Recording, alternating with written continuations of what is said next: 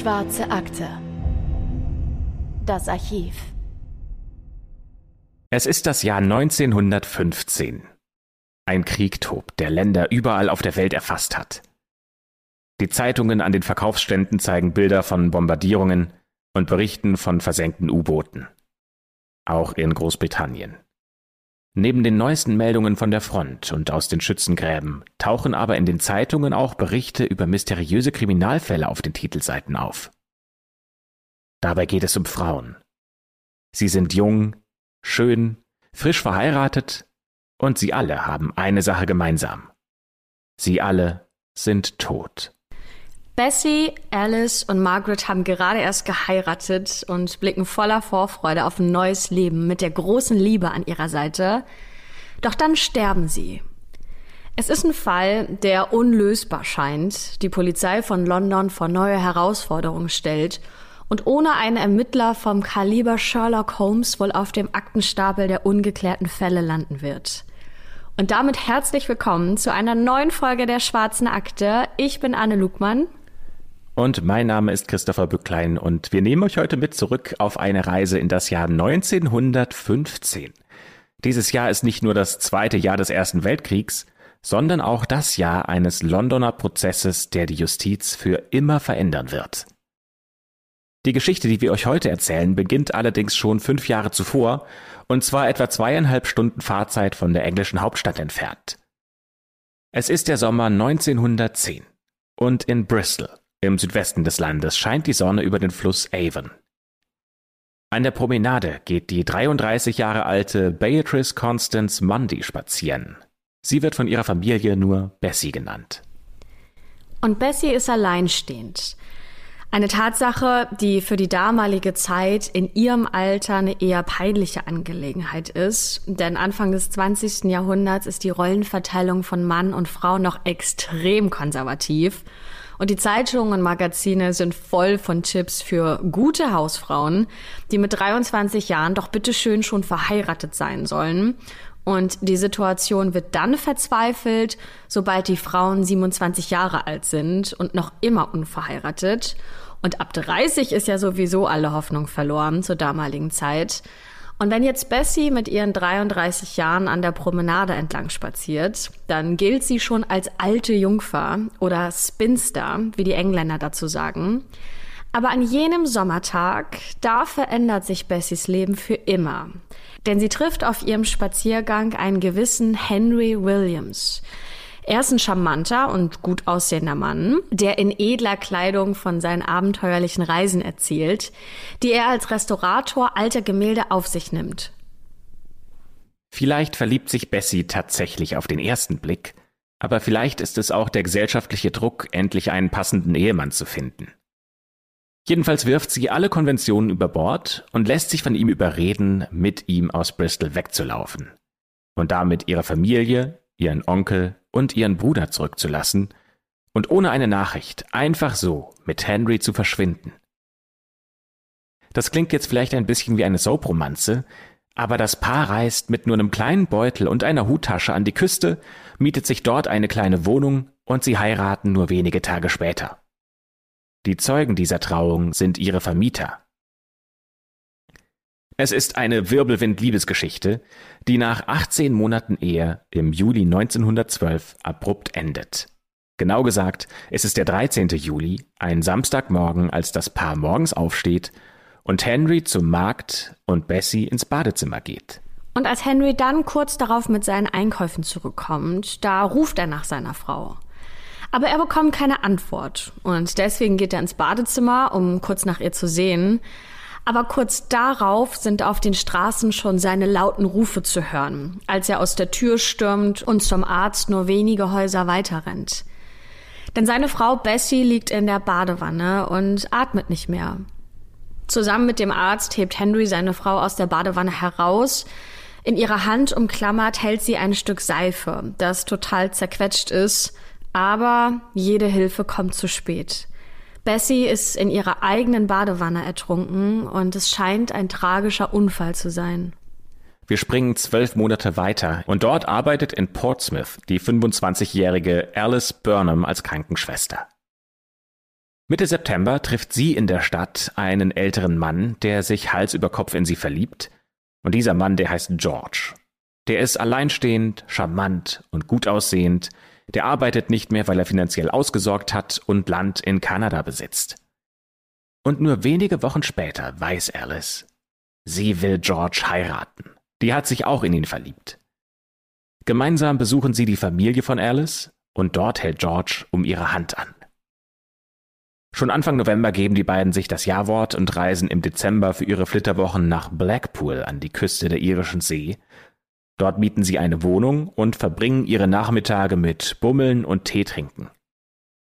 Am dritten Tag der Flitterwochen kommen sie nachmittags nach Hause und gehen in ihre Wohnung, die direkt über der ihrer Vermieter liegt.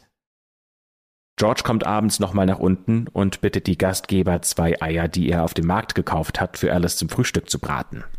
Als George die Treppe nach oben steigt, da hören die Vermieter kurz darauf laute Schreie. Verzweifelt ruft George nach einem Arzt und die Vermieter stürmen natürlich sofort nach oben, um zu schauen, was dort los ist und finden das Paar im Badezimmer der Wohnung. George hält seine leblose Frau im Arm und gemeinsam heben sie die Leiche der jungen Frau aus dem Wasser. Nur wenige Minuten später beugt sich dann ein Arzt über die Frau und versucht ihr das Wasser aus den Lungen zu pumpen, aber jede Hilfe kommt zu spät. Alice ist in ihrer eigenen Badewanne ertrunken und es scheint ein tragischer Unfall zu sein. Und dann erzählen wir euch noch einen dritten Fall, der ganz ähnlich abläuft, und zwar Mitte Dezember 1914. Wir sind jetzt wieder zurück im Südwesten Englands, in Bristol, und dort lebt Margaret Elizabeth Lofty. Sie ist 38 Jahre alt, alleinstehend und lebt mit ihrer Familie zusammen in der Stadt. Damals wurde sie auch als Spinster bezeichnet, also quasi als alte Jungfer. Aber damals war das das Schicksal von vielen Frauen. Ähm, viele haben keinen Mann gefunden und waren deswegen alleinstehend. Und das war damals tatsächlich ein sehr großes Thema in der Gesellschaft. Denn Anfang des 20. Jahrhunderts sind viele junge Männer in die englischen Kolonien ausgewandert und in einem Buch von Jane Robbins, die über diese Fälle auch geschrieben hat, da heißt es, dass im Jahr 1910 eine halbe Million mehr Frauen als Männer auf dem Heiratsmarkt waren, weswegen bei den Frauen so eine Art Heiratspanik ausgebrochen ist. Wenn ihr euch für dieses Buch übrigens interessiert, schaut mal in unsere Beschreibung des Podcasts, da haben wir euch das natürlich verlinkt, ebenso wie einige Zeitungsartikel, damit ihr euch ein genaueres Bild darüber machen könnt, wie das Leben damals war, von dem Fall, den wir euch heute erzählen. Aber zurück zu Margaret, die sich kurz vor Weihnachten im Jahr 1914 von ihrer Familie für ein Teetreffen verabschiedet und dann nicht mehr nach Hause kommt. Bei ihrer Mutter und bei ihren Schwestern kommen kurz darauf zwei Briefe zu Hause an. Und in diesen Briefen schreibt Margaret, dass sie mit einer Freundin nach London unterwegs sei. Tatsächlich sitzt sie aber im Zug nach Bath im Westen Englands und neben ihr sitzt keine Freundin, sondern ein Mann, der ihre Hand hält. Und dieser Mann heißt John Lloyd. Die beiden sind verliebt, verlobt und drei Tage später auch verheiratet. Und Margaret hat die Romanze vor ihrer Familie geheim gehalten und plant jetzt mit ihrer großen Liebe nach London zu ziehen. Noch am Tag ihrer Hochzeit reisen die beiden in die Hauptstadt, das ist der 17. Dezember 1914, und mieten dort eine kleine Wohnung in der Stadt. Margarets Ehemann John Lloyd macht sich abends auf den Weg in die Innenstadt, um Tomaten für das Abendessen zu besorgen. Und als er zurückkommt nach Hause, da ruft er nach seiner Frau, bekommt aber keine Antwort. Nur wenige Minuten später ruft John bei der Vermieterin im Haus an und verlangt nach einem Arzt, denn seine Frau Margaret liegt in der Badewanne und bewegt sich nicht mehr. Und auch hier scheint es ein tragischer Unfall zu sein. Das waren jetzt aber zu viele tragische Unfälle, als dass das Zufall sein könnte. Das sind drei Todesfälle. Drei Frauen, die nicht lange nach ihrer Hochzeit in der Badewanne ums Leben kommen und ertrinken. Und zwar auf tragische Art und Weise und alle lassen ihre Ehemänner zurück. Das kann alles nicht Zufall sein. Vor allem die Ähnlichkeit dieser mysteriösen Todesfälle sind auch damals jedem aufgefallen und im Jahr 1915, nur wenige Tage nachdem die dritte Frau, Margaret, gestorben ist, kommt bei der Polizei in London ein Brief an. Und dieser Brief ist unterschrieben von einem gewissen Joseph Crossley. In wenigen verschnörkelten Worten schreibt er die Zeilen im Auftrag seiner Frau und eines gewissen Charles Burnham. Und neben diesem Brief wurden zwei Zeitungsartikel in den Umschlag gelegt, die sich die Polizei doch mal anschauen sollte. Aber dröseln wir erstmal auf, wer die Leute überhaupt sind. Joseph Crossley und seine Frau wohnen in Blackpool, also der Küstenstadt, in der Alice Burner mit ihrem Ehemann George Smith die Flitterwochen verbracht hat. Und die Familie Crossley hat ihnen die Zimmer vermietet. Und Charles Burnham ist der Bruder von Alice, die in der Badewanne ertrunken ist. Und dem Trio ist in der Zeitungsausgabe von Dezember der Artikel über Margarets Tod in der Badewanne in London aufgefallen. Dieser Artikel liegt jetzt bei der Polizei in London auf dem Tisch, zusammen mit einem zweiten Ausschnitt über den Tod von Alice. Die Überschrift hier lautet Plötzlicher Tod von Braut in Badewanne. Und über dem Artikel zum Margaret steht Tod in der Badewanne gefunden. Tragisches Schicksal einer Braut am Tag nach ihrer Hochzeit. Der Polizist, der den Brief und auch die beiden Ausschnitte auf seinem Schreibtisch liegen hat, ist Inspektor Arthur Neal. Das ist ein erfahrener Polizist. Und dem fallen die Ähnlichkeiten zwischen diesen Mordfällen natürlich sofort auf. Und der Todesfall Margaret Lofty, der ist sogar in seinem Revier geschehen. Deswegen macht er sich sofort auf den Weg, um die Wohnung zu besuchen und sich die Badewanne selbst anzuschauen. Die Vermieterin bringt ihn in die Wohnung und zeigt ihm die Badewanne, in der die Tote gefunden wurde. Und eins ist dem Polizisten sofort klar. In dieser Badewanne ist Ertrinken verdammt schwer. Eine Person müsste mit angewinkelten Beinen in der Wanne liegen, um überhaupt da reinzupassen. Die Wanne ist weder besonders tief noch lang. Deswegen ist für Arthur Neal sofort klar, dass er nicht daran glaubt, dass irgendjemand dort drin ertrunken sein kann. Also befragt er Zeugen. Die Vermieterin zum Beispiel erzählt ihm, dass sie Geräusche aus dem Bad gehört habe. Eine Art Wasserplatschen und auch ein Quietschen. Und dieses Quietschen beschreibt sie als eine nasse Hand, die an Metall entlangläuft. Also so hat sie sich dieses Geräusch erklärt. Und sie hört ein lautes Seufzen. Es gibt auch einen Polizisten, der kurz nach dem Fund der Toten im Haus war. Und der erzählt Inspektor Neil, dass der Ehemann irgendwie komisch gewesen sei. Der habe zum Beispiel gar nicht daran gedacht, seine nackte tote Frau zum Beispiel mit einer Decke vor den Leuten zu verhüllen, die da im Badezimmer ein- und ausgingen. Das klingt jetzt vielleicht ein bisschen merkwürdig, aber man könnte das auch noch mit seinem Schock erklären, warum er das nicht getan hat. Und Margaret wurde mittlerweile auch begraben. Und deswegen schaut Inspektor Neil auch bei dem Bestatter vorbei. Und auch der hat Margarets Ehemann John Lloyd nicht in besser Erinnerung, denn der Mann schien, als wolle er die Angelegenheiten einfach möglichst schnell hinter sich bringen und er wollte noch dazu den allergünstigsten Sarg haben, den der Bestatter hatte. Und das für seine gerade frisch getraute Ehefrau. Ich meine, es kann ja sein, dass er pleite ist, aber auch das kommt dem Inspektor sehr merkwürdig vor. Deswegen fragt er erstmal bei der Gerichtsmedizin nach, woran Margaret denn gestorben wäre. Und das Ergebnis der Gerichtsmedizin ist eindeutig, sie ist ertrunken. Es gibt keine Anzeichen auf Gewalt. Und der Arzt sagt, dass ihr Tod ein tragischer Unfall war. Die Londoner Polizei fragt auch bei den Kollegen in Blackpool nach, wo Alice Burnham ums Leben gekommen ist. Und ihre offizielle Todesursache lautet Ertrinken.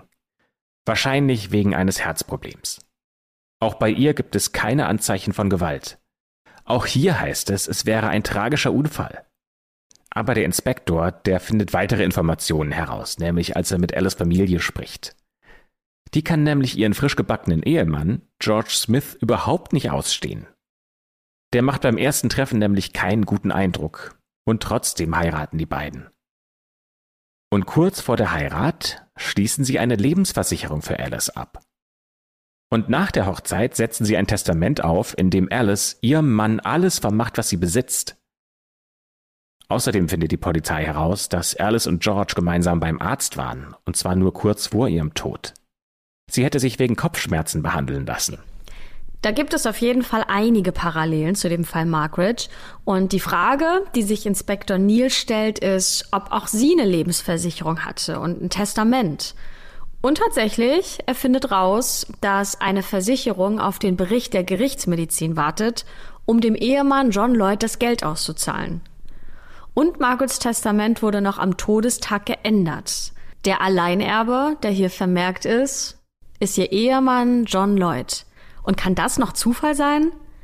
Bei Inspektor Neil dämmert es langsam und er fragt nach, wie George Smith und John Lloyd eigentlich aussehen.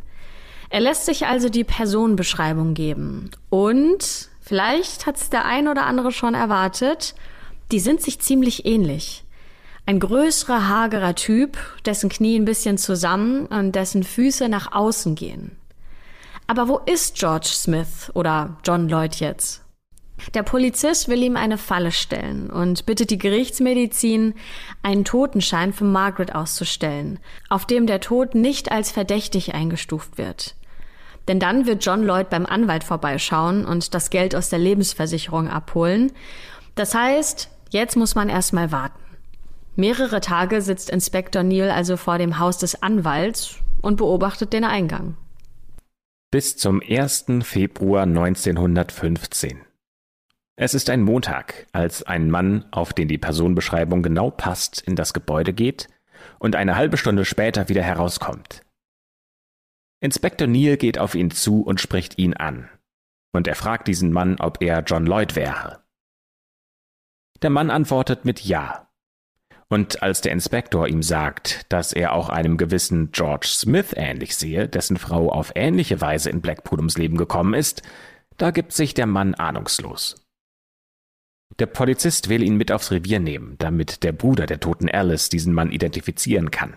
Er will beweisen, dass dieser Mann auch George Smith ist. Aber das ist gar nicht mehr nötig. Denn der Mann gibt zu, dass er derselbe ist und unter einem falschen Namen Margaret geheiratet hätte. Aber das wäre auch alles, was man ihm vorwerfen kann. Er hat unter falschem Namen eine andere Frau geheiratet und dass die auf die genau gleiche Art gestorben ist, das wäre einfach nur ein tragischer Unfall. Also halten wir fest. John Lloyd und George Smith sind dieselben Personen. Der Mann hat in einem Jahr Alice geheiratet, die in der Badewanne stirbt. Und ein Jahr später heiratet er Margaret, die ebenfalls in der Badewanne stirbt. Und beide haben Testamente und Lebensversicherung für ihn abgeschlossen. Das sind ein paar Zufälle zu viel, findet auch der Inspektor Neil, und deswegen verhaftet er den Mann wegen Identitätsbetrugs. Den hat er ja zugegeben. Aber die Todesfälle, ja, waren das wirklich Unfälle? Wie kann Inspektor Neil das beweisen? In den Autopsieberichten steht ganz klar, dass die Frauen ertrunken sind und es keine Gewalteinwirkung gab. Also Morde scheinen ausgeschlossen zu sein. Doch es sind einfach zu viele Zufälle und irgendwas muss hier faul sein an diesen Todesfällen. Und daher ermittelt die Polizei jetzt alles, was sie zu ihrem Häftling finden kann, denn der hat ja schon gesagt, dass er bei der Hochzeit mit Margaret als John Lloyd einen falschen Namen verwendet hat. Sein richtiger Name ist übrigens George Smith. Und wie der Polizist herausfindet, stimmt das auch. Dieser Mann heißt George Joseph Smith und wurde im Januar 1872 geboren. Er kommt aus London und ist 43 Jahre alt. Und in den Akten, die der Polizist zur Verfügung hat, findet man nichts über diesen Mann. Was ehrlicherweise keine Überraschung ist, denn dieser Mann, der wechselt offenbar häufiger seine Namen. Und die Geschichte, die sich jetzt entfaltet, die ist wirklich krass. Und das finden die Medien von damals auch und drucken eine große Story über den Heiratsschwindler ab. Im Daily Express zum Beispiel können die Leserinnen und Leser neben den neuesten Meldungen aus dem Krieg alles über die Festnahme eines Ehemanns in London lesen, der falsche Einträge im Heiratsregister gemacht hat. Und natürlich auch über die Geschichte, dass dessen Ehefrauen auf mysteriöseste Art und Weise ums Leben gekommen sind. Ja, und mysteriös ist ja das Stichwort, denn die Polizei hat immer noch keine Beweise, dass die Todesfälle nichts anderes als Unfälle waren. Das heißt, die Ermittler brauchen Hilfe, professionelle Hilfe. Und zwar von einem echten Sherlock Holmes. Es gibt einen Pathologen, der heißt Bernard Spilsbury und der gilt als der Experte seines Fachs. Der arbeitet als Berater für die Polizei und nicht nur wir sehen hier Parallelen zu dem Meisterdetektiv, denn Spilsbury wird immer wieder von Zeitungen als Inkarnation von Sherlock Holmes bezeichnet. Und der Typ hat auch wirklich einiges drauf, denn mehr als 25.000 Leichen soll er insgesamt schon untersucht haben. Und wenn einer rausfinden kann, ob und wenn ja, wie die Frauen getötet wurden, dann er. Mit den Berichten der anderen Gerichtsmediziner, die Alice und Margaret untersucht haben, gibt sich Spilsbury natürlich nicht zufrieden. der will sich die Leichen selbst anschauen. Und dafür werden die Gräber wieder geöffnet und die Toten exhumiert. Auch Inspektor Arthur Neal ist dafür nach Blackpool gefahren, dort wo Alice begraben liegt. Es sind ein paar Tage vergangen, seit George Smith festgenommen wurde, aber jetzt findet alles Schlag auf Schlag statt.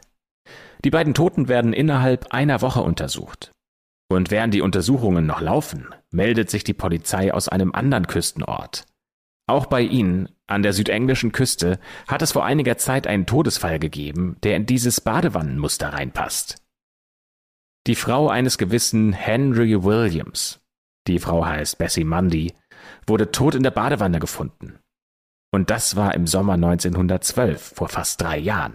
Und wir kennen die Geschichte von Bessie schon, denn mit ihr hat unser Fall heute angefangen. Aber Inspektor Neil erfährt zum ersten Mal von Bessie und Henry und fragt nach mehr Informationen. Und vor allem fragt er nach einem Foto und schickt selbst eins vom echten George Smith zur Polizeistelle, um herauszufinden, ob der Mann vielleicht noch eine dritte Identität angenommen haben könnte. Und es gibt noch ein paar interessante Informationen zu Bessie und Henry. Die beiden sind aus Bristol Hals über Kopf in die Küstenstadt Weymouth gefahren, wo sie sich eingemietet und geheiratet haben.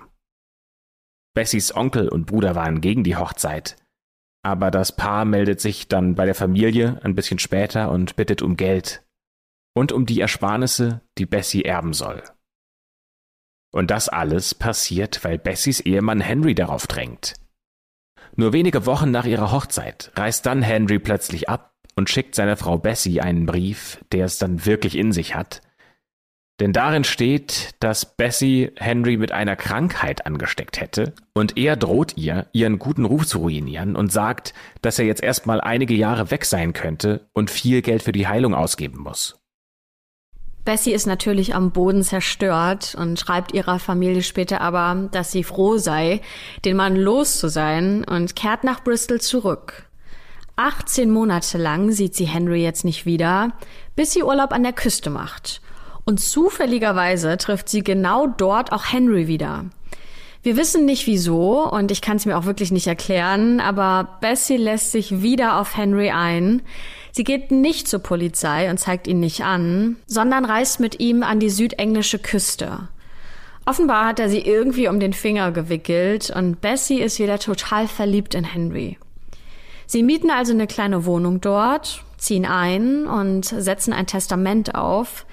Und in diesem Testament vermacht Bessie Henry alles, sollte ihr irgendwas passieren. Und jetzt wird's wirklich gruselig, denn Henry schlägt ihr vor, eine Badewanne für die Wohnung zu besorgen.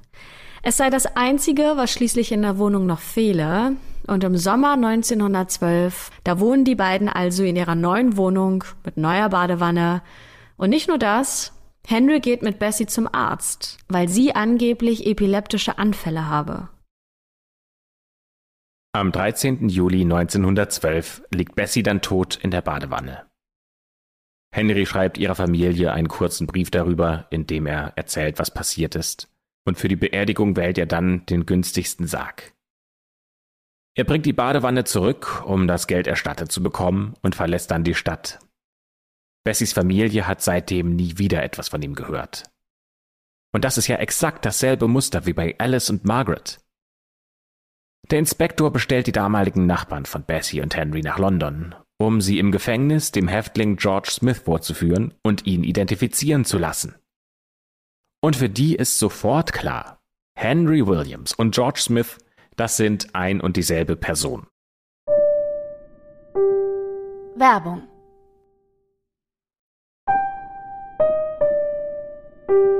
Werbung Ende. Fassen wir noch mal ganz kurz zusammen an der Stelle. Bessie, Margaret und Alice haben alle Testamente für ihre Ehemänner gemacht. Sie waren alle kurz vor ihrem Tod bei Ärzten. Sie haben alle eine Lebensversicherung abgeschlossen. Und sie waren alle mit George Smith verheiratet. Und sie sind alle tot. Spilsbury, der Sherlock Holmes Pathologe, der untersucht auch den Fall von Bessie, aber auch hier gibt's keine Zeichen von Gewalteinwirkung. Er analysiert auch alle drei Badewannen, die extra nach London transportiert werden, und sein Ergebnis lautet, dort in diesen Badewannen zu ertrinken, das ist fast unmöglich.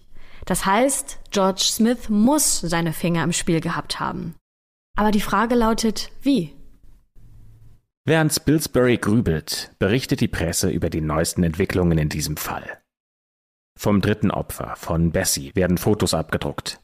Unter anderem ein Hochzeitsfoto von ihr und George Smith. Und nachdem das passiert ist, gehen bei der Polizei in London wieder Nachrichten ein. Eine Frau namens Alice Ravel meldet sich bei der Polizei. Und sie sagt, dass der Mann auf dem Foto ihr Ehemann wäre. Charles Oliver James. Und wir nehmen es jetzt einfach mal direkt vorweg. Das ist tatsächlich wieder ein Alias von George. Diese zweite Alice hatte er im Jahr 1914 geheiratet, zwischen den Hochzeiten von der ersten Alice und Margaret. Die zweite Alice jedoch lebt noch. Und deswegen kann sie einiges über die Masche von George erzählen. Unter anderem erzählt sie, dass er sie überredet hätte, ihr ganzes Geld abzuheben, um mit ihm nach Kanada zu reisen. Aber nachdem sie das gemacht hat, hätte er sie einfach zurückgelassen und ist mit gepackten Koffern, ihrem Geld, ihrer Kleidung und ihrem Schmuck abgehauen. Für die Polizei ist jetzt jedenfalls klar, dass George Smith mindestens ein Serienbetrüger ist. An der Mordtheorie arbeiten die Ermittler ja noch. Und die Polizei sucht jetzt also nach weiteren Opfern. Es meldet sich eine weitere Frau, die heißt Sarah Faulkner, die George 1909 kennengelernt und geheiratet hat. Und sein Name, den er damals benutzt hat, lautet George Rose. Er habe Sarahs ganzes Geld für einen angeblichen Antiquitätenladen eingesackt und sie dann bei einem Besuch im Museum einfach sitzen gelassen. Und dann meldet sich noch eine Frau namens Flora Walter, die im Jahr 1908 mit George verlobt war und ihm ihr ganzes Geld gegeben hat. Und auch sie hatte er in einem Museum sitzen lassen. 1908 ist damit der bisher früheste Betrug, den die Polizei aufspüren kann bis sie einen Eintrag in einem Heiratsregister für George Smith finden. Und zwar datiert auf das Jahr 1897. Da ist George 25 Jahre alt und nennt sich George Love. Er wohnt in Leicester und heiratet da die 19 Jahre alte Carolyn Thornhill. Das ist die vermutlich erste und einzige legale Ehe von ihm. Und Caroline könnte sicher viel über ihren Ehemann erzählen aber sie ist nach Kanada ausgewandert. Für eine Aussage soll sie jetzt extra nach London kommen, was eine schwierige Aufgabe ist während des Kriegs. Aber Caroline steigt auf ein Schiff und fährt dann Richtung Großbritannien. Während sie unterwegs ist, meldet sich eine letzte Frau bei der Polizei und die kann die ganze Aufregung um George überhaupt nicht nachvollziehen und kann auch gar nicht glauben, was da an den Zeitungen steht. Denn mit diesem Mann ist sie seit über sieben Jahren verheiratet. Der Name dieser Frau ist Edith Pegler. Sie hat sich in Bristol bei der Polizei gemeldet, weil sie diesen Mann in der Zeitung am Bild erkannt hat. Und Edith sagt aus, dass die beiden seit 1908 verheiratet wären. Immer wieder sei George unterwegs. Er hätte viele Business-Trips gemacht und hätte Geld von seinen Reisen mitgebracht und auch den einen oder anderen Job. Und weil George so umtriebig ist, ziehen die beiden oft um. Und so wird dem Inspektor Neil das Bild immer klarer. Wahrscheinlich hat George Edith wirklich geliebt. Zumindest ist das die einzige Frau, zu der er immer wieder zurückgekommen ist. Seine Geschäftsreisen sind die Zeiten, in denen er andere Frauen heiratet, sie betrügt und ausraubt. Und offenbar auch umbringt, auch wenn es für diesen Punkt ja immer noch keine Beweise gibt. Ja, an den Beweisen arbeitet Spilsbury noch und stellt in seinem Labor Theorien auf. War es vielleicht Gift, das jetzt nicht mehr im Körper nachzuweisen ist? Edith sagt, dass ihr Mann damit nichts zu tun hat. Und auch von Badewannen habe er nie gesprochen. Nur, dass sie nicht in eine steigen soll. Denn Frauen würden da so schnell und so leicht ertrinken, hat er zu ihr gesagt. Spilsbury forscht also weiter und währenddessen kommt Caroline aus Kanada an, also Georges erste Ehefrau. Und die Polizei hofft, dass sie mehr über George und sein Leben berichten kann. Und das kann sie, denn offenbar hatte er eine schwierige Kindheit und auch schon als Junge Probleme mit der Polizei. Wegen Diebstahls kam er zum Beispiel mit neun Jahren in eine Reformschule und mit 16 Jahren hat er sich dann als pathologischer Lügner und Betrüger durchgeschlagen. Als er Caroline geheiratet hat, hat er sie angestiftet, für ihn Diebstähle zu begehen, und dafür ist sie sogar im Gefängnis gelandet.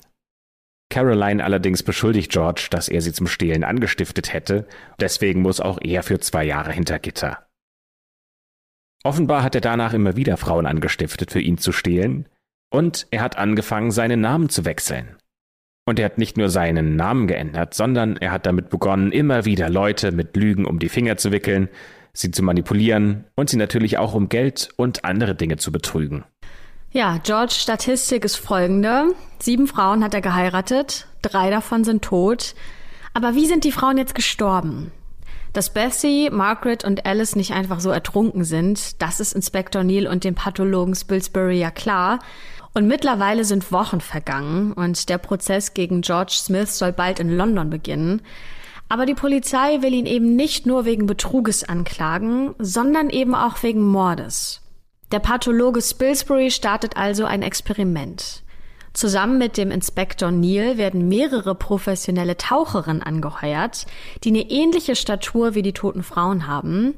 Dann stellen sie eine Badewanne mit Wasser auf und der Polizist versucht, die Frauen in der Badewanne unter Wasser zu drücken. Aber die wehren sich natürlich. Es müsste also Spuren geben, sowas wie blaue Flecken. Aber die gab es ja nicht, auf keiner der Leichen. Ja, in den Notizen der Gerichtsmedizin steht ja, dass keine der Leichen Anzeichen für Ertrinken gezeigt hätte. Also alles spricht eher für einen plötzlichen und schnellen Tod. Ja, aber Alice, Margaret und Bessie sind ertrunken. Das haben die anderen Experten ja schon bestätigt. Und Spilsbury sieht das auch so. Aber die eigentlich typischen Merkmale sind nur begrenzt vorhanden, was merkwürdig ist. Der Pathologe notiert in seinen Akten, dass in diesen Badewannen niemand ertrunken sein kann. Denn die Füße ragen bei allen weit über den Rand hinaus und die Frauen hätten sich also einfach so aufsetzen können. Es muss also irgendeine Einwirkung von außen gegeben haben. Und seine Idee ist folgende. Die Frauen wurden ruckartig unter Wasser gezogen. Denn durch das plötzliche Wasser im Gesicht, also in Nase und Mund, könnten sie einen Schock bekommen haben. Eine Theorie, die Inspektor Neil mit den Taucherinnen ausprobiert und das Ergebnis ist echt heftig, denn eine Taucherin wird plötzlich unter Wasser gezogen und die verliert sofort das Bewusstsein. Die beiden müssen sie eine halbe Stunde lang reanimieren, ehe die überhaupt wieder zu sich kommt. Offenbar führt der plötzliche Wassereinfall durch Mund und Nase zu einem Schock, bei dem die Frauen sofort das Bewusstsein verloren haben. Und dieses Experiment mit den Polizisten und den Taucherinnen bestätigt ja dann Spilsburys Theorie. Und genau so erklärt es der Pathologe dann auch tatsächlich bei dem Prozess vor Gericht in London, der im Juni 1915 beginnt. Während dieses Prozesses gibt es natürlich den Experten, aber auch hunderte Zeugen, die gegen George Smith aussagen. Es bleibt kein Zweifel daran, dass der Angeklagte Frauen betrogen und auch ermordet hat und vor allem auch, dass er das alles von langer Hand geplant hat. Denn um jeden Zweifel an der Todesursache durch Ertrinken auszuräumen, ist George mit den Frauen vorher zum Arzt gegangen, so dass es einen Arzt gibt, der nach dem Tod bezeugen kann, dass es irgendwelche gesundheitlichen Probleme gab. Nach dem Prozess berät sich die Jury gerade mal 20 Minuten lang und spricht dann George Joseph Smith schuldig. Und er wird zum Tode verurteilt. Dieses Urteil geht durch die Presse und in den Zeitungen werden die Gesichter von George und den toten Frauen abgedruckt. Und dieser Fall geht als der Brides in the Bath Mord in die Geschichte ein. Oder auf Deutsch, die Bräute in der Badewanne. In Madame Tussauds, dem Wachsfigurenkabinett in London, steht einige Jahre lang sogar eine Figur von George Joseph Smith. Diese Figur, die beugt sich über eine Badewanne und in dieser Badewanne, da liegt eine tote Frau. Und auch für die Justiz war der Fall und auch dieser Prozess neu, denn zum ersten Mal wurde auch das Tatmuster, also das Handeln von George Smith vor Gericht erklärt. Und nur so konnte im Nachhinein seine Schuld bewiesen werden. Das wird später auch noch in anderen Prozessen so gemacht. Und damit kommt der heutige Fall der Folge auch schon zum Ende. Wir freuen uns natürlich immer, dass ihr so fleißig zuhört und dass ihr jeden Dienstag auch schon ganz früh morgens immer in eurer Podcast-App unterwegs seid. Das schreiben uns nämlich viele bei ähm, Instagram oder auch noch per Mail. Also wenn ihr uns eine Nachricht zukommen lassen möchtet, dann ähm, findet ihr uns bei Instagram, da heißen wir Schwarze Akte. Oder wenn ihr uns eine Mail schreiben möchtet, könnt ihr das natürlich auch sehr gerne machen. Unter schwarzeakte.jula.de findet ihr aber eh alles nochmal in der Podcast-Beschreibung, wo wir heute auch wieder ein paar Sachen verlinkt haben, falls ihr euch da noch ein bisschen belesen möchtet und nochmal Dinge nachschlagen möchtet. Und ansonsten freuen wir uns natürlich sehr, wenn ihr nächste Woche auch wieder mit dabei seid, wenn wir einen neuen Fall in der schwarzen Akte öffnen. Bis dann.